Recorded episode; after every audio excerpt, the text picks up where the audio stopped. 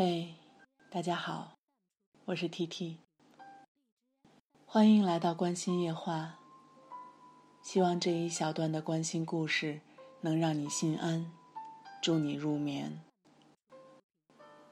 晚上刚从电影院看完《火星救援》回来，脑海里印象最深的画面就是孤独的马克，千辛万苦的让土豆在火星上长出了幼苗。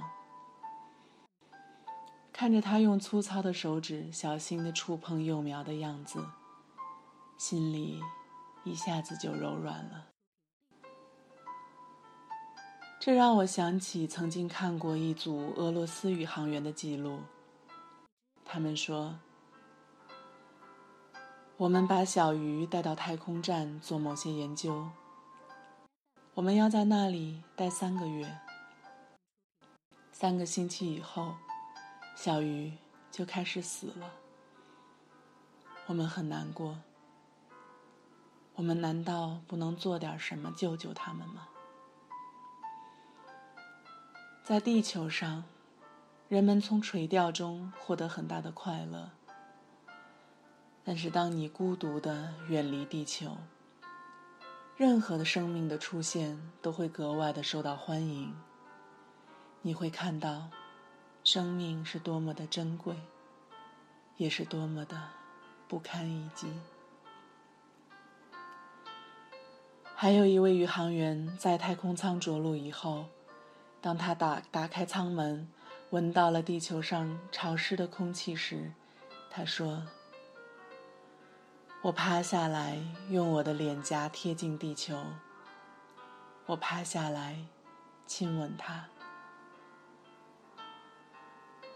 最近，我正在看另一名宇航员埃德加·米切尔的自传《探索者之路》。米切尔是阿波罗十四号宇航员，也是第六个登上月球的人。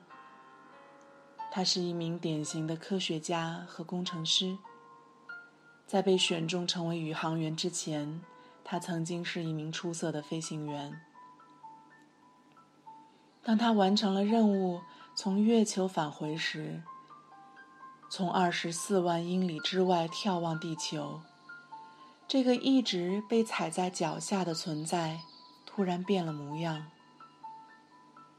生活在地球之上的人，包括他自己，每天都纠结于柴米油盐酱醋茶，爱恨情仇。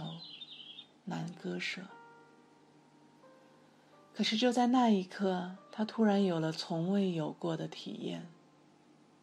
他觉得，这个美丽的蓝色星球其实是有意识的、和谐的、有智慧的有机生命体。从那以后，他从一名太空的探索者，变成了一个内在的探索者。后来成立了觉性科学研究院，专门研究人类的意识。明年春天，我也会去研究院那里看一看。其实不必非要登上太空才能懂得生命的可贵。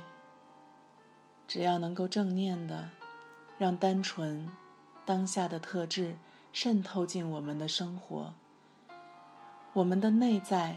就会充盈着对芸芸众生、一花一鸟的爱，也就能真正的鲜活的活着。你呢？在听了这些发生在太空的故事后，又想到了什么呢？欢迎给关心留言，我等着你。